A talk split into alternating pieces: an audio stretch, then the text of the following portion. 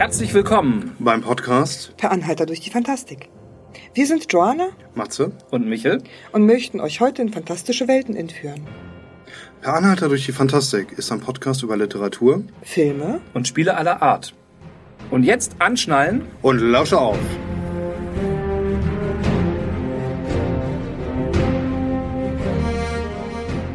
Ja, liebe Leute, am 23. März äh, war der gratis Rollenspieltag, ein deutschlandweites Event, das sogar über Deutschland hinaus, Österreich und Schweiz und meines Wissens sogar ähm, in der deutschen Bundeswehr stattgefunden hat, weit, weit im Einsatzgebiet.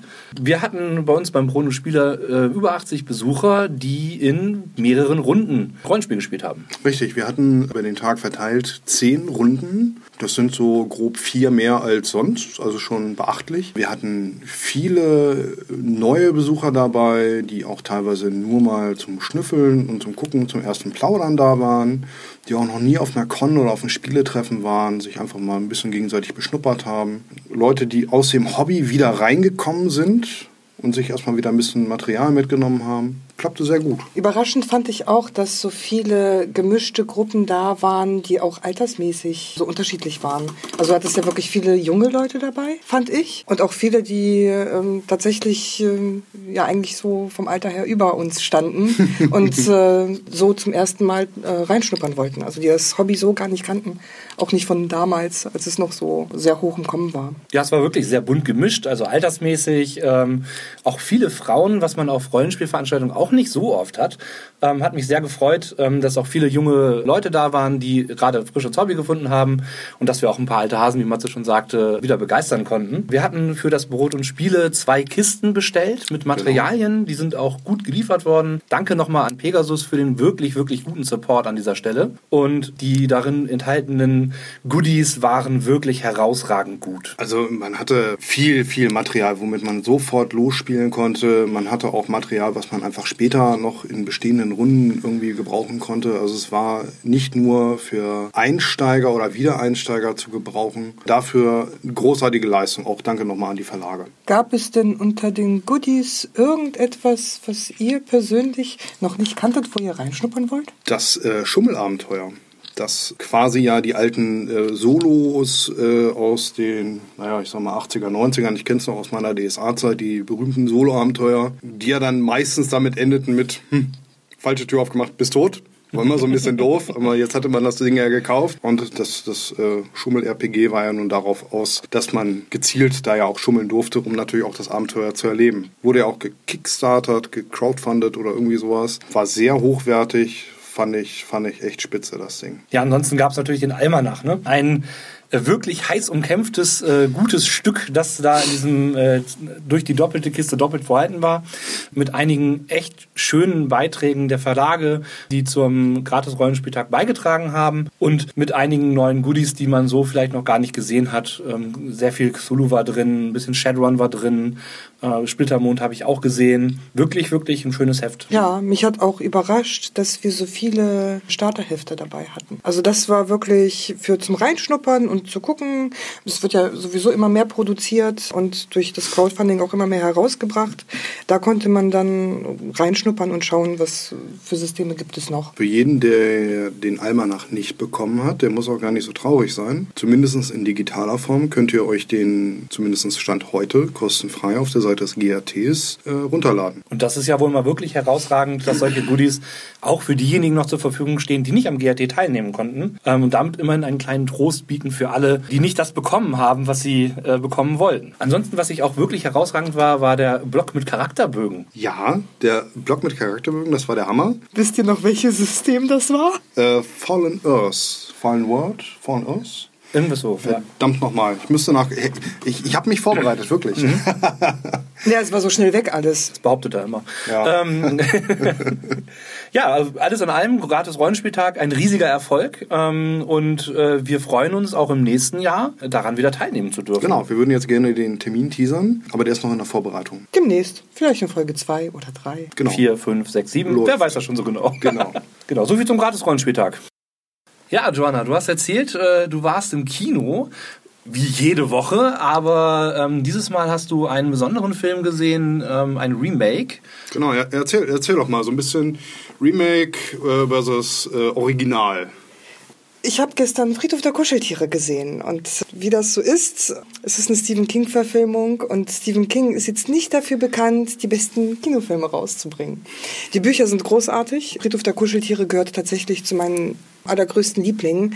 Und es ist meiner Meinung nach auch das Buch mit dem perfekten Ende. Also es gibt äh, Bücher, die haben einen perfekten Anfang, es gibt Bücher, die haben ein perfektes Ende mhm. und Friedhof der Kuscheltiere hat ein perfektes Ende. Es gibt kein Buch, was ich jetzt so nennen könnte, was das deutlicher hervorhebt als dieses. Die erste Verfilmung kenne ich, glaube ich, gar nicht. Und das Buch habe ich auch gelesen mhm. vor 25 Jahren. Also ich bin jetzt sehr unbedarft in diesen Film reingegangen, ohne wirklich zu wissen, was mich dort erwartet, ohne große Erwartungen zu haben.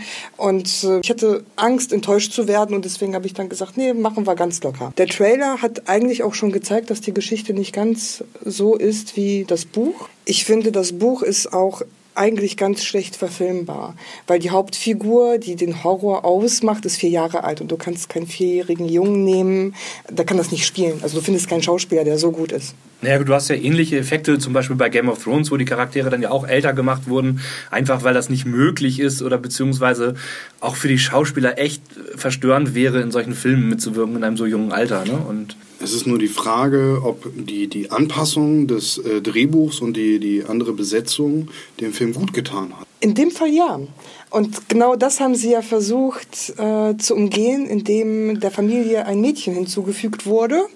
Ähm, die Kleine ist acht, neun, vielleicht zehn Jahre alt, na, vielleicht auch ein bisschen jünger. Und äh, sie verfügt bereits über die Reife und kann schauspielerisch das ein bisschen besser äh, zutage führen. Und sie ist dann auch diejenige, die quasi die Rolle des Sohns aus dem Buch übernimmt. Ansonsten haben sie sehr viel mit Jumpscares mhm. gearbeitet.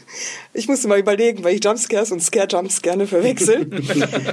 das ist tatsächlich ein Phänomen im Film, was ich überhaupt nicht leiden kann. Also ich liebe Horrorfilme. Horror allgemein ist etwas, was mich immer total packt, mich emotional am ehesten einnimmt. Vor allen Dingen, wenn, also ich höre es ja schon an der Musik, oh, gleich passiert was. Und dann fängst an zu zittern und die Erwartung ist groß. Das ist bei jedem Horrorfilm auch so, wenn du weißt, gleich muss das Telefon klingeln und dann wartest du und die Spannung baut sich auf und dann klingelt das Telefon und ich bin dann die Person, die oben an der Decke hängt, sich festkrallt und total erschrocken ist. Ja, ein Klassiker ist ja auch der Mirror Scare. Ne? Jemand äh, macht irgendwas vor einem Spiegel, äh, schminkt sich oder kämmt sich die Haare, klappt den Spiegel um und zack steht plötzlich eine Person hinter dem äh, Darsteller und man erschreckt sich äh, und der Darsteller erschreckt sich. Ne? Das ist ja so ein Klassiker irgendwann in Jumpscares. Ja, erwarte das Unerwartete, genau. Also ich hm. kann's, äh, ich kann das nicht äh, ab. Ich finde ja eigentlich immer, das Schlimmste daran ist, dass ich weiß, es passiert gleich was. Und dass etwas passiert, finde ich gar nicht so schlimm. Aber dieses, diese, diese Vorahnung, die du hast durch die Musik und alles. Das, aber also, wenn das, wenn das mal passiert ist, finde ich das schon cool. Aber es gibt halt Filme, die bauen halt nur darauf auf. Das nervt dann schon. Das nervt ganz doll. Und du hast bei Friedhof der Kuscheltiere, alle Jumpscares bestehen aus LKWs. Es ist jedes Mal ein LKW. Und du bekommst es äh, schon im Trailer mit, deswegen ist das jetzt kein richtiger Spoiler. Im Trailer fährt ein LKW vorbei und das ist der äh, Jumpscare. Ja gut, LKWs ne, ist ja auch in einem anderen Buch oder beziehungsweise in einer anderen Verfilmung von Stephen King ein Motiv. Ne? Also ich sag mal, dass die dann zu Bösewichten oder in dem Fall zum Jumpscare verkommen in irgendeiner Form. Ähm, ich persönlich äh, kann Jumpscares durchaus manchmal was abgewinnen gewinnen, weil sie halt mit einer bestimmten Erwartungshaltung spielen. Äh, mag es aber vor allen Dingen dann besonders gerne, wenn aus einem möglichen Jumpscare gar keiner wird.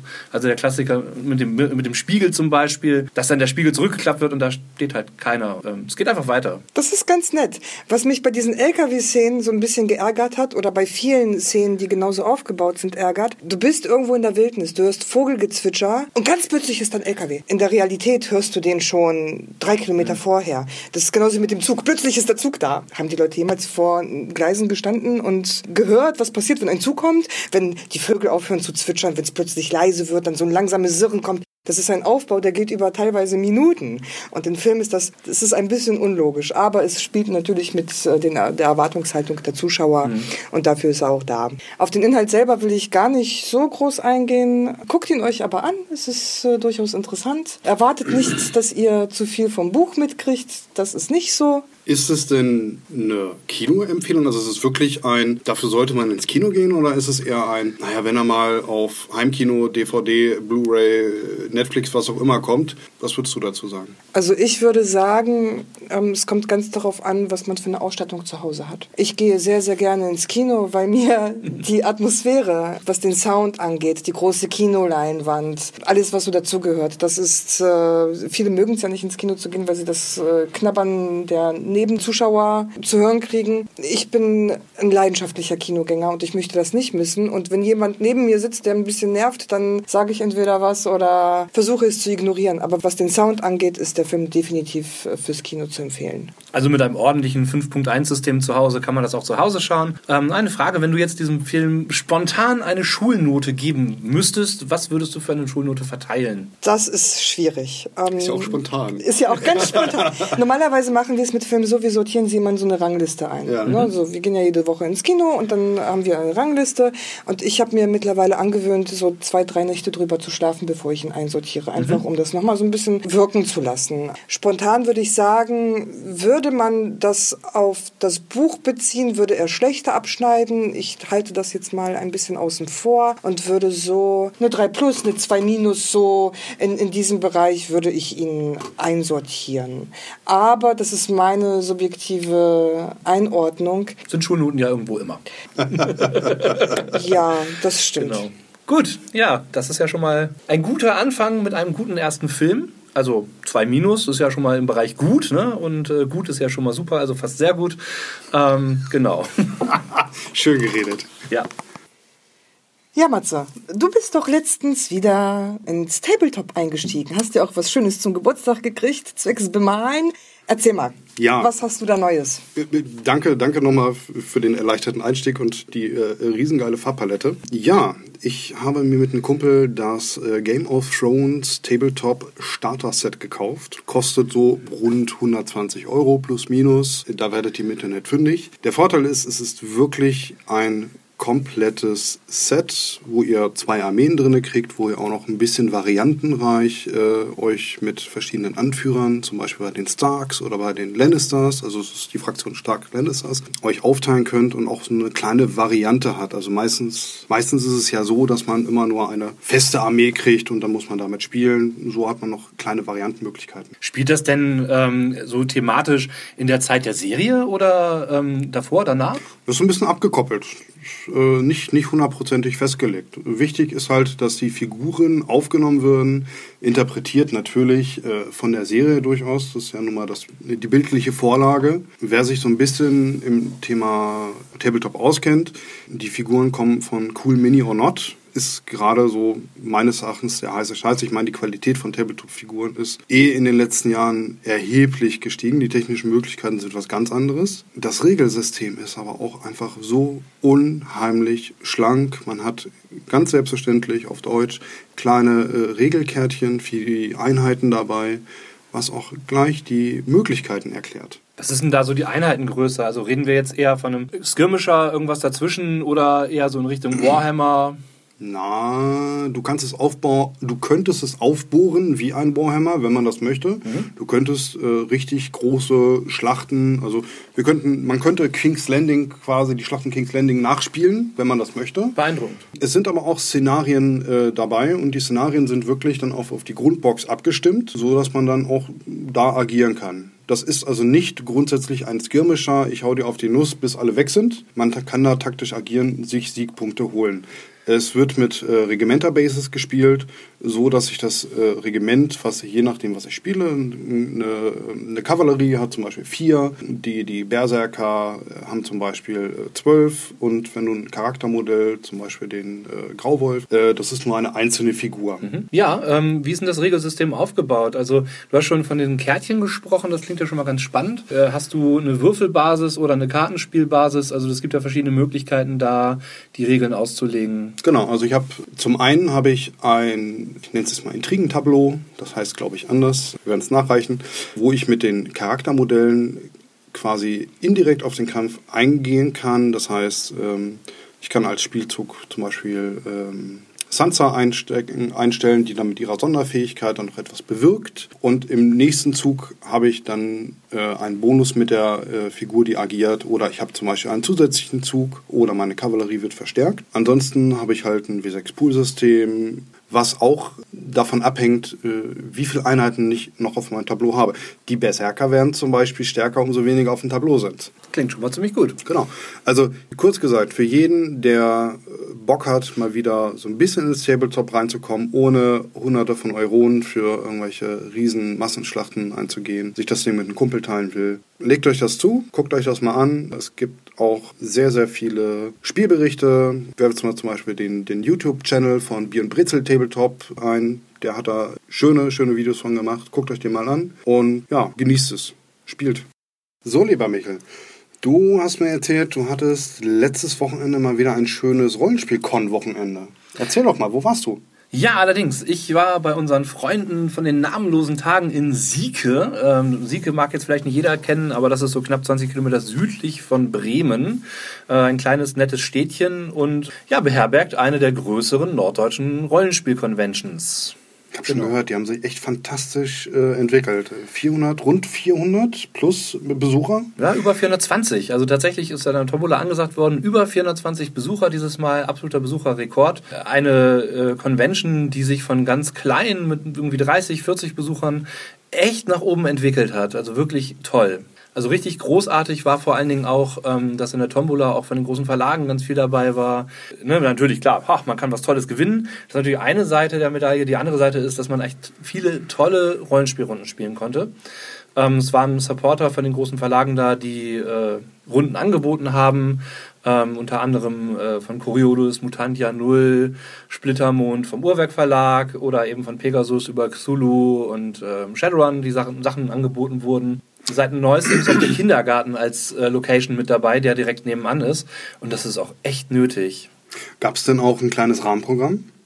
Ähm, dieses Mal nicht, aber ähm, es gibt immer mal wieder Lesungen, die dort stattfinden. So waren unter anderem auch Bernhard Hennen und auch Wolfgang Hohlbein zum, zum 25. NT dabei ähm, und haben dort vorgelesen. Ähm, das ist auch unter anderem bei Orkenspalter zu sehen.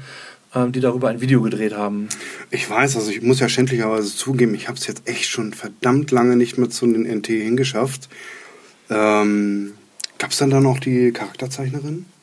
Äh, Sabine Weiß, ja. ja die genau. ist äh, fast jedes Mal dabei und ähm, äh, ich muss ja auch zugeben, ich kann ja dann auch immer nicht widerstehen und äh, meine Wand äh, wird von dem einen oder anderen Charakterporträt von Sabine auch gezeichnet. Sabine ist auch wirklich klasse. Also ich mag sie sehr gern und sie hat auch mal hier bei uns in Braunschweig gerne Auf der äh, Conleo. die Conleo besucht, ganz mhm. genau, und hat auch dort das ganze Team mal gezeichnet. Und ähm, sie ist schon, sie ist ja sowieso begnadet und auch bekannt. Sie hat so viel für DSA gemacht gemacht und ähm, auch für verschiedene Brettspiele. Also es ist schon ganz nett. Ich habe sie leider schon länger nicht mehr gesehen, aber wer Sabine Weiß treffen möchte, sie ist eigentlich auch jedes Jahr in Bonn auf der Feenkon dabei. Ah, okay.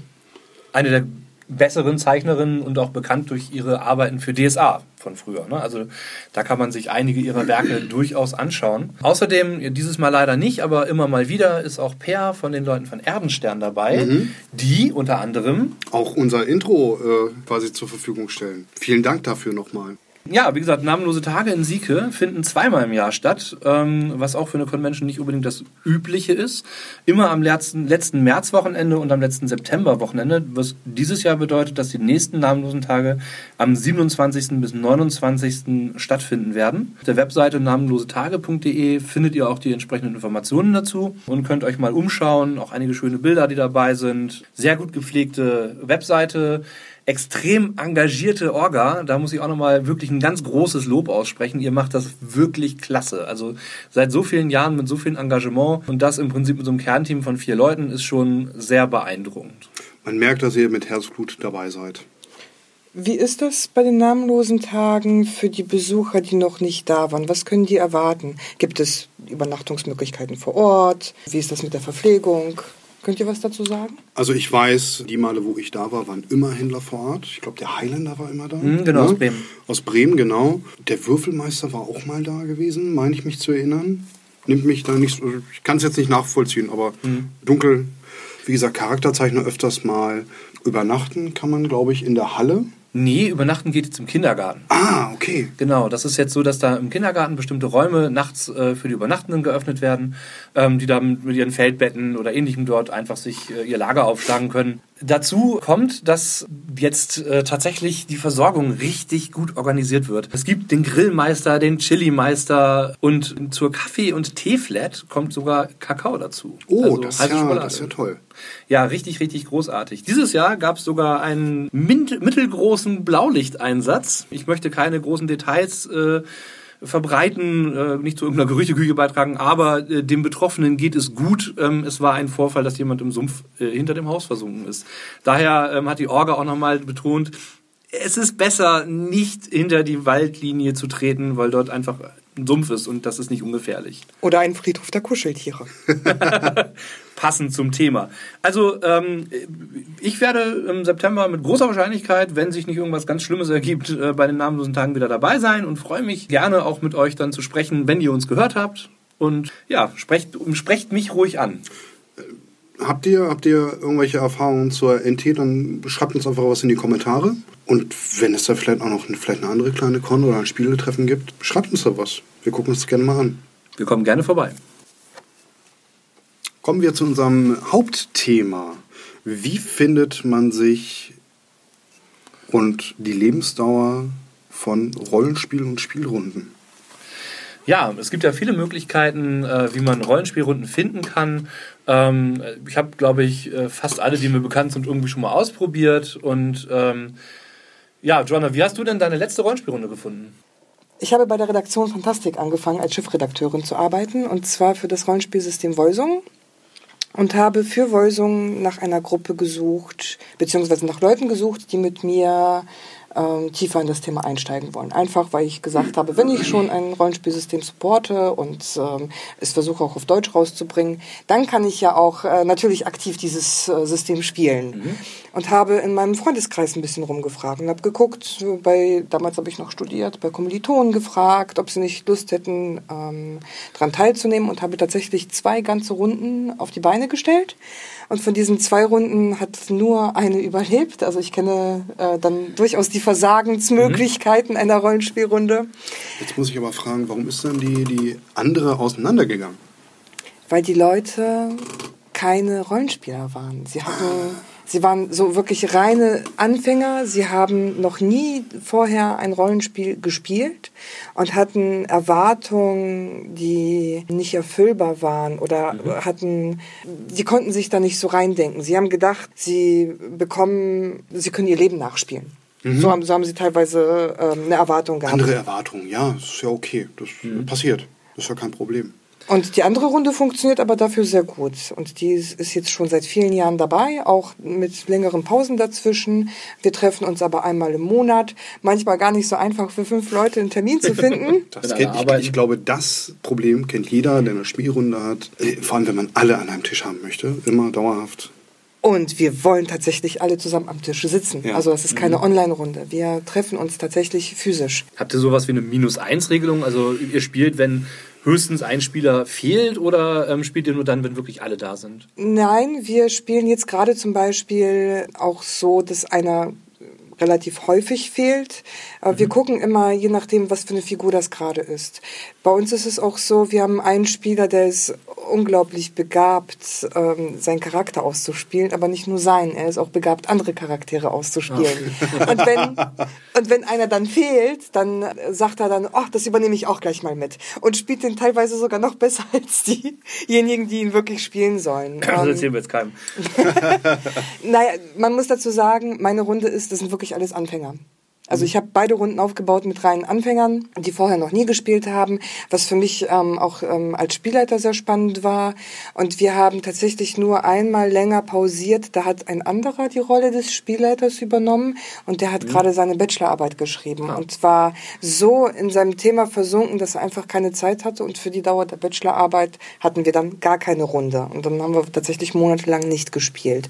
Und äh, jetzt äh, geht's wieder weiter.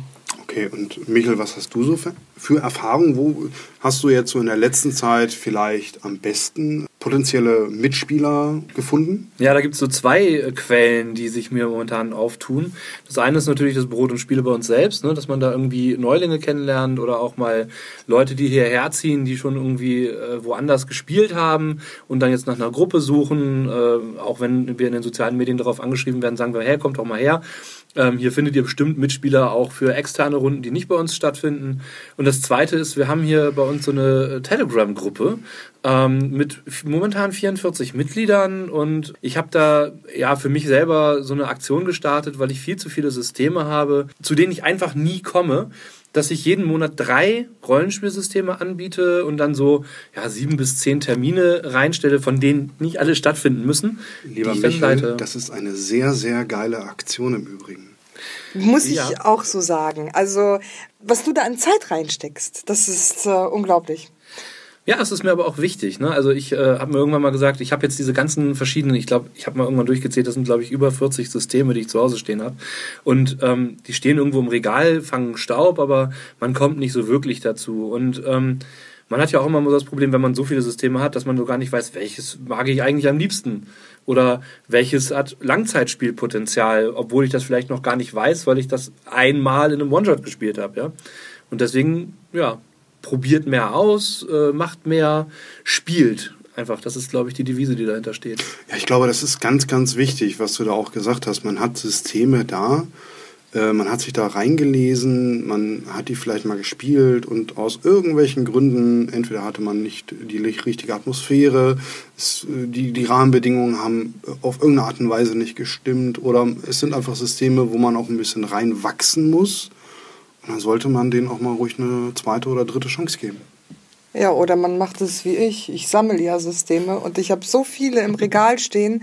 Ähm, in der Regel dann meistens aber auch noch in, in, in so hochwertiger Qualität, weil ich nehme ja gerne diese limitierten Ausgaben bei Crowdfundings mit und die stehen dann im Regal und die will ich eigentlich auch gar nicht äh, zu dolle benutzen, äh, aus Angst, dass das äh, dass, äh, vielleicht kaputt gehen könnte, dass äh, ich äh, den Umschlag beschädige. Aber heißt das jetzt, dass du dich der Aktion von Michel anschließen möchtest? dass ich auch mal ganz viel leite. Mm, der Vorteil an, an, das ist eigentlich das Schöne so an Crowdfundings, wenn du diese Luxusvariante immer nimmst und die mhm. limitierte Ausgabe, dann bekommst du in der Regel die Regelwerke auch als PDF. Das heißt, äh, ich habe schon sehr viele Systeme, wo man sich, ähm, wenn man schon das hochwertige Produkt nicht äh, auseinandernehmen will, kann man sich äh, in die PDF gut einlesen und dort auch Markierungen setzen. Ich nehme gerne an Michels Aktion teil. Ähm, mhm. Wir haben diesen Monat, glaube ich, gleich bei zwei Runden gesagt, hier, ich, ich, ich will unbedingt. Mhm. Und, äh, aber als Spieler. Also ich bin so weit, dass ich sage, ich habe kein Problem damit, auf einer Con mal ein, eine Runde zu leiten. Das muss ich als Supporter sowieso. Das heißt, wenn wir irgendwie auf die Nordcon fahren oder auf die Feencon fahren, dann habe ich sowieso meine Runde Wolsung. Und meine feste Runde Wolsung habe ich auch. Aber wenn ich ähm, woanders bin, freue ich mich auch darüber, mal äh, zu spielen. Ich habe viele, viele Jahre gar nicht gespielt und von daher, ich habe die Systeme da, ihr könnt das gerne euch da reinlesen und so weiter und so fort, aber leiten äh, erstmal nicht. Ja, nur diesen Monat bist du ja bei Mutantia Null und bei Lied von Eis und Feuer dabei. Ähm, da freue ich mich auch drauf, das habe ich schon länger nicht mehr geleitet. Mutantia Null habe ich äh, auf den namenlosen Tagen drei Runden geleitet. Das war auch sehr schön, hat auch echt viel Spaß gemacht. Auch ein paar Neulinge dabei, total super. Das ist übrigens auch der Einwurf mit einer weiteren Möglichkeit. Geht mehr auf Cons. Lernt Leute kennen.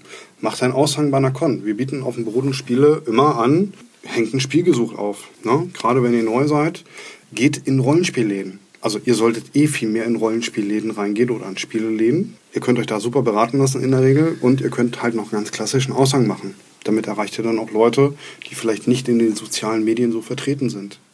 Ja, momentan gibt es da ja sogar diesen Trend, dass äh, vernünftige Spielecafés aufmachen. Das gab es schon mal, hat aber irgendwie nicht so richtig gut funktioniert. Aber gerade so mit dem Würfel und Zucker in Hamburg zum Beispiel oder äh, in Freiburg mit dem Freispiel, total super. Ne? Also wo man sich dann einen Tisch mit Brettspielen ausleihen, ne, mieten kann für eine bestimmte Zeit. Ähm, bei Freispiel war das total schwer, da einen Tisch zu kriegen, weil die total ausgebucht sind. Ähm, aber auch da lernt man echt gut neue Leute kennen, mit denen man einfach mal das Hobby teilt. Die Expertise in Braunschweig muss man auch erwähnen. Ja. Ein alteingesessenes äh, Spielecafé. Ansonsten würde ich natürlich immer vorschlagen, wer das natürlich möchte, kann über Facebook in diversen Gruppen schnell neue Mitspieler finden. Zu fast jedem Rollenspiel gibt es heutzutage irgendwie ein Forum. Oder äh, man wird im Tarnelorn zum Beispiel äh, fündig und kann sich da neue Leute zusammensuchen. Matze und ich, wir haben uns auch über zum Beispiel das DSA-4-Forum kennengelernt Richtig. damals, äh, wo Matthias nach einer Gruppe gesucht hat und äh, ich gerade nach Mitspielern für meine gesucht habe. Und das äh, passte, wie man so schön sagt, wie Arsch auf Eimer. Passt, wackelt und hat Luft. Manchmal.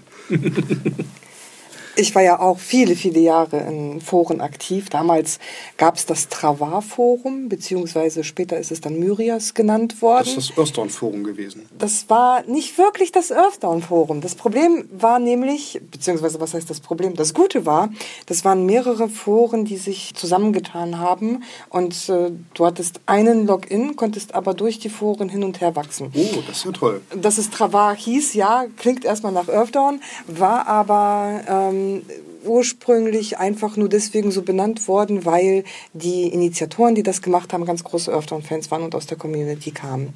Und ich habe zum Beispiel für meine Redaktion dort ein Forum gehabt. Das mhm. Xin hatte damals das Forum bei Travar und so haben sich ganz, ganz viele Leute dort getroffen. Ich habe zum Beispiel über Travar Timberware kennengelernt und Timberware, das ist die Esther, die hat Itras Bay zum Beispiel übersetzt. Also die Rollenspielgemeinde ah, ja. war bei Travar sehr, sehr klein. Leider gibt es das nicht mehr. Aber man findet tatsächlich einen Großteil der Leute bei Tannelorn wieder. Und einen Teil der Leute findet man auch im Greifenklaue-Forum wieder. Mhm. Und äh, es gibt natürlich zwei große Rollenspielgruppen bei Facebook. Da findet man die Leute auch wieder. Und für diejenigen, die eher regional suchen wollen, du hast ja immer zwei Möglichkeiten, eine Rollenspielrunde zu gründen. Du kannst das online machen oder halt eben äh, wirklich physisch am Tisch sitzend. Für online findest du sehr viel in diesen Rollenspielgruppen, in diesen allgemeinen. Und für bei der, Entschuldigung, bei der Drachenzwinger. Drachenzwinge gibt es auch noch. Siehst du, da bin ich aber zum Beispiel nicht aktiv, das habe ich so nicht im Blick. Naja, du hast ja bei Facebook zum Beispiel auch Gruppen für regionale äh, Rollenspieler-Communities. Also Braunschweig, äh, Rollenspieler in Braunschweig hat eine Gruppe, ähm, Hannover und Umgebung eine Gruppe, sogar. sogar zwei, ja. Eine noch äh, für Rollenspiel, Brettspiel und Co. Ja. Da wollte ich ja auch gerade darauf hinaus. Du hast, wie gesagt, die großen und halt eben die mhm. kleinen regionalen, wo du tatsächlich dann ähm, nach Leuten suchen kannst, mit denen du dich ähm, wirklich zusammensetzen kannst und so vielleicht auch neue Freundschaften schließen kannst auch darüber habe ich dann eine neue Mitspielerin zum Beispiel für meine Splittermondrunde gefunden, bei der sich dann herausstellte, dass man sich sowieso schon um drei Ecken kennt. ähm, wie das dann oft so ist, die, kleine, die Community ist relativ klein und irgendwo kennt ja auch jeder jeden, was ja bei uns jetzt auch nicht unbedingt ausbleibt. Ne? Also Nein, also dadurch, dass wir ja nun regelmäßig, wie gesagt, das Boden Spiele machen, äh, sind wir ja nun immer vor Ort und präsent und man lernt sich kennen regional das eine und das andere ist, wenn du auf größeren Cons unterwegs bist. Also ich bin jetzt seit 20 Jahren tatsächlich deutschlandweit auf Cons unterwegs. Lost One Baby. Ich, ich werde diesen Spitznamen nie wieder los. Ähm, ja, genau.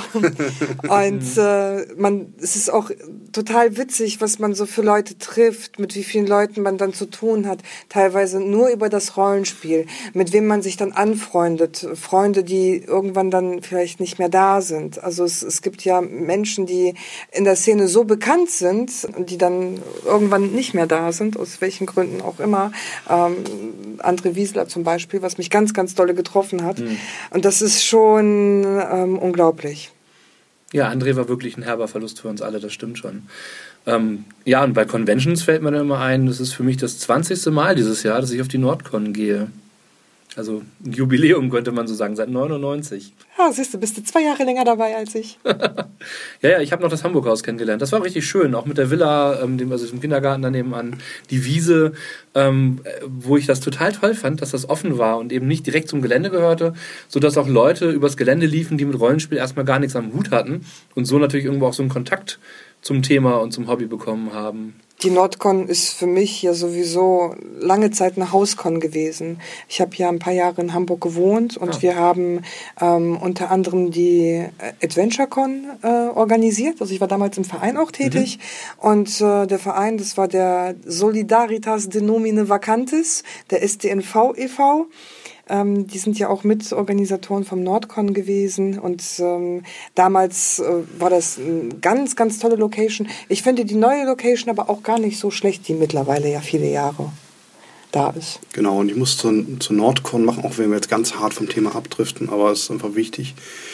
wenn ihr das noch nicht kennt und vielleicht einen, einen Partner habt, der gar nicht so richtig Rollenspieler ist, dann könnt ihr ihn einfach da mitnehmen, weil es so viele andere Sachen als nur Rollenspielen gibt. Es gibt die, die, die Lab- und äh, Medievalwiese, sage ich jetzt immer, wo man so den kleinen Mittelaltermarkt hat und im, im Zentrum die Juggerfelder. Und äh, du kannst so geile Workshops da vor Ort machen, Brettspiele und Händler ohne Ende. Es ist super. Fahrt dahin. Unbedingt. Ich habe nämlich zum Beispiel, mein Mann ist ja kein regulärer Rollenspieler, wie man das so kennt. Der macht zwar jetzt bei meiner Runde mit und ist auch bei unseren Runden, die wir hier so machen, immer wieder mal dabei, kommt auch zum Brot und Spiele, ist aber per se nicht Typ Rollenspieler. Na, also ist jetzt nicht sein großes Hobby. Und ähm, ich habe ihn ähm, auf die Nordcon mitgenommen, das erste Mal. Äh, und, und, da ist er auch nicht so der Typ, der sagt, ich mache jetzt hier mal bei einer Rollenspielrunde mit. Aber er fährt trotzdem immer wieder gerne mit. Auch für diejenigen, die nämlich nicht unbedingt Rollenspiele gucken, äh, spielen wollen, haben so viel zu gucken. Und du findest die kostümierten Leute. Und also er ist seitdem auch immer wieder gerne dabei, irgendwo hinzufahren. Auch auf die RPC, wo, wo Leute wirklich kostümiert in ihren Cosplays rumlaufen. Das ist schon auch für nicht die Rollenspiel-Nerds immer ein Besuch wert. Ja, die Nordcon hat ja auch seit Jahren für Gewandete äh, vergünstigten Eintritt, muss man ja dazu sagen. Ne? Also in Gewandung dort aufzulaufen lohnt sich ja auch. Ich meine, alleine die Tatsache, dass die Sanitäter da in äh, Kostümierung auflaufen, also äh, sowohl funktional als auch irgendwie so eine, so eine ja, fantastische Sanitäteruniform tragen, das ist, finde ich, so unglaublich witzig. Dazu kommt, dass da auch unglaublich viele Kunsthandwerker sind und natürlich auch Erdenstern immer dort einen Stand hat, weil die ja in Hamburg äh, ihren Hauptsitz haben und ähm, immer dort ihre neuesten CDs anbieten. Und mit den Leuten kann man immer verdammt gut quatschen, das ist ein netter Haufen. Aber bei der Nordcon ist, ist eine ganz tolle Sache durch dieses komplette Rahmenprogramm. Solltet ihr mal keine Rollenspielrunde hinkriegen, also weil gerade keine Runde mehr äh, zu besetzen ist, und dann hätte man eigentlich ein, zwei Stunden Luft oder sowas. Und das ist ja eigentlich doof. Man möchte ja was auf der Con erleben. Man, deshalb ist man ja auch eben da. Die Zombie-Kalypse. Die Zombie-Kalypse. Ich habe den ganzen Tag verballert. ich hatte so einen harten Muskelkater. es war so spitze. Ich habe mich da so ausgetobt. Das war echt spitze. Und für diejenigen, die sich auch zum Beispiel ein bisschen tiefer in die Richtung Gewandung begeben wollen, auf der Nordcon hast du ähm, auf der Wiese nicht nur die Live-Rollenspielgeschichten, sondern auch ganz viele Stände mit Gewandung und unter anderem ist da auch die Zaubernadel vor Ort. Bei der kann man, habe ich nämlich zum Beispiel gemacht, äh, ganz tolle Gewandungen ähm, anfertigen lassen, ja, maßgeschneidert. Hat sich, hat sich Steffi auch machen lassen. Ganz, ja. ganz großartig. Also die, die Jessica ist wirklich, wirklich gut. Und äh, zum akkuraten Preis. Preis, muss man sagen. Das ist total fair. Außerdem finde ich immer noch, dass die Nordcon unter anderem mit die coolsten Becher für ihre Kaffeeflat hat. Auch wenn sie keinen Henkel haben, finde ich aber total toll, dass es diese Tonbecher gibt. Ja, meine Sammlung, die ich hatte, habe ich leider dieses Jahr zerschmissen. Ich habe überlegt, was machst du mit so vielen Tonbechern und wollte sie zu kleinen Pflanztöpfchen umbauen. Zum Anpflanzen für meinen Kräutergarten, für die Küche. Und ja, was passiert? Ne? Also ich hatte so einen, so einen Plastikbehälter, so, so eine Trage dafür ähm, gekauft im Baumarkt. Zack, das Ding biegt durch. Alle Becher bis auf zwei oder drei sind kaputt. Danke für den Tipp. Das ist genau das, was ich mit meinen Tassen jetzt machen werde. es sind einfach zu viele und ich weiß langsam nicht mehr, wohin damit. Ja. Und ich habe genau zwei Flatbecher, die ich mir eigentlich jedes Jahr hole, auf der Feencon und auf der Nordcon. Und ähm, für die Feencon gut. Die eignen sich vielleicht nicht ganz so gut dafür, aber die Nordkonbecher sind ja genau richtig dafür. Genau, absolut. Schön. Und zum anderen Thema. Wie lange dauern dann eure Runden so? Also bei uns ist die Erfahrung, dass, äh, dass es so verschiedene Formen oder ja, Längen von, von Rollenspielrunden gibt. Ähm, Rollenspielrunden, die für eine Kampagne zusammenkommen oder halt auch wirklich einfach nur One-Shot-Runden. Und manchmal ist es ja aber auch so, dass Rollenspielrunden über Jahre hinweg dauern. Also unsere erste Runde von Matze und mir, die, wie lange haben wir gespielt? Fünf Jahre? Fünf. Ich meine, fünf, es waren ja. fünf Jahre. Ähm, und das war aber auch dann die Lebensdauer. Ähm, Danach war dann aber auch gut. Aber ich glaube, das lag auch ganz hart daran, dass man sich damals gesammelt hatte um eine DSA-Kampagne. Wir hatten ja mhm. damals, also Michel äh, hat das Jahr des Feuers für uns geleitet. Und als dann die Kampagne äh, zu Ende war, dann spaltete sich auch so ein bisschen das Lager der Spieler auf in die einen, die sagten, hm, ich habe jetzt fünf Jahre lang exzessiv einmal in der Woche DSA gespielt ähm, ich möchte jetzt erstmal so meine DSA-Pause haben, da gibt es ja auch noch so viel anderes Schönes zu spielen. Und die anderen, die dann sagen, ach nee, ich finde ich find DSA toll, ich möchte das weiterhin spielen, ich bin auch voll drin und ich habe total tolle Ideen und so weiter. Ähm, dann gibt es natürlich die üblichen Sachen wie äh, Arbeit, Studium oder äh, man zieht weg, aus welchen Gründen auch immer. Manche haben sich auch einfach eine Auszeit genommen. Und äh, schon hatte man halt verschiedene geteilte Lager und dann war nach fünf Jahren das Ding halt durch. Wobei wir mit dem Großteil der Spielerinnen und Spieler ja immer noch einen Kontakt haben und zumindest One-Shots haben. Ja, oder auch eben teilweise Runden. Also ich habe ja zum Beispiel auch Legend of the Five Rings, was ich dann immer noch mit einem Teil der Runde spiele. Ähm, da kommen dann andere Leute aus anderen Richtungen dazu. Ähm, und äh, die Leute sind ja auch immer mal wieder auf dem Brot und Spiele. Genau. Aber so eine, so eine feste Kampagnenrunde, aber ich muss auch ganz ehrlich sagen, von mir, ich bin gar nicht mehr so richtig geil darauf, so eine, so eine lange Kampagne zu spielen. Bei mir ist es genau andersrum. Ich hätte da mal wieder richtig, richtig Lust drauf. Mhm. Also wir haben damals ähm, so vor 15, 17 Jahren in Hamburg äh, Shadowrun gespielt. Die Runde existiert noch. Leider ohne mich. Da fand ich das so großartig. Das Björn, ne? Björn war auch ja. unter anderem. Ja, also okay, Björn, ja. Björn, ist ja so ein Spieler, den kenne ich ja auch schon Ewigkeiten. So mit Björn und Markus war damals noch dabei und ähm, da gibt's noch hier Never, ähm, das ist der Stefan. Der hat auch bei vielen Runden immer mitgewirkt. Und das sind so, die, also die Hamburger Shadowrun-Gemeinschaft ist allgemein sehr groß. Wir haben uns auch immer auf der Nordcon getroffen. Wir haben sehr viele Metaplots sogar gemacht. Also das war schon äh, spaßig. Und die Charaktere, die diese Leute gespielt haben, die kanntest du unter anderem nur unter diesem Charakternamen. Und die haben, egal in welchen Runden, ob es jetzt ein One-Shot war oder halt eben die feste Kampagne, die haben alle ihren Charakter gespielt und haben so sowohl das One-Shot-Thema mit abgedeckt, als auch äh, dieses Kampagnenthema, wo du nochmal außerhalb der eigenen Rollenspielrunde den Charakter weiterentwickelt hast. Und mit dem richtigen Spielleiter hast du es dann auch geschafft, diesem Charakter so viel Leben einzuhauchen, dass der quasi zu einer eigenen Persönlichkeit wurde. Und das ist etwas, das fehlt mir bei meinen Charakteren ganz dolle. Ich habe keinen Charakter mehr, der ein richtiges Leben hat. Aber könntest du, also ich meine, du arbeitest, du studierst, du hast einen Mann, du bist Mutter.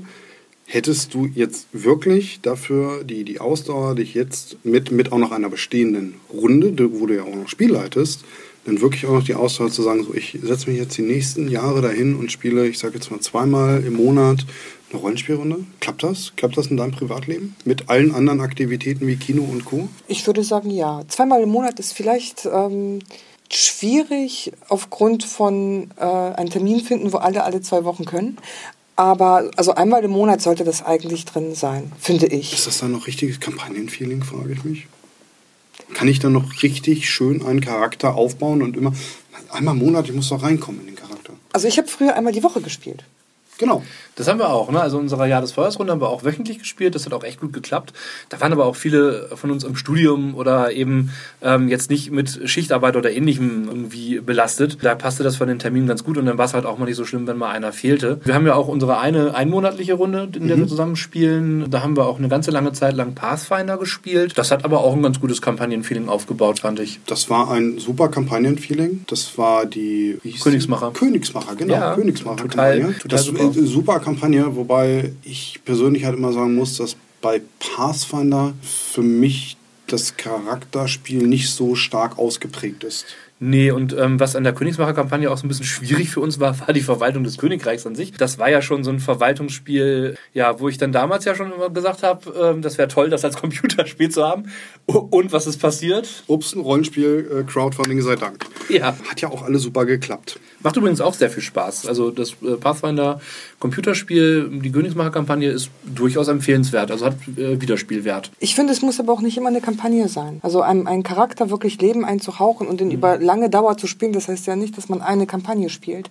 Man kann ja, Shadowrun bietet sich ja dafür an, du hast immer Runs. Aber du hast wie bei einer Serie eine Folge, die eine Geschichte erzählt, aber auch eine Staffel, die so einen roten Faden hat. Und das ist etwas, was mir im Rollenspiel persönlich gerade fehlt. Also geht es dir eigentlich gar nicht darum, dass du eine wirkliche Kampagne, irgendwas Episches haben möchtest, sondern eigentlich möchtest du doch nur konstant einen Charakter in einem System spielen. Richtig. Das ist etwas, was mir ein bisschen fehlt. Natürlich kann es auch mal eine Kampagne sein, aber die kannst du dann vielleicht vielleicht so spielen, dass es über, oft hast du sie ja auch, ähm, also Kampagnen so aufgebaut, dass sie gewisse Teile haben. Und dann spielst du einen Teil, manchmal hast du ja sogar eine Pause, bis Teil 2 beginnt, dann machst du mal zwischendurch wieder einen kleinen One-Shot dazwischen, dann hast du wieder den zweiten Teil. Also Kampagnen sind ja unterschiedlich aufgebaut.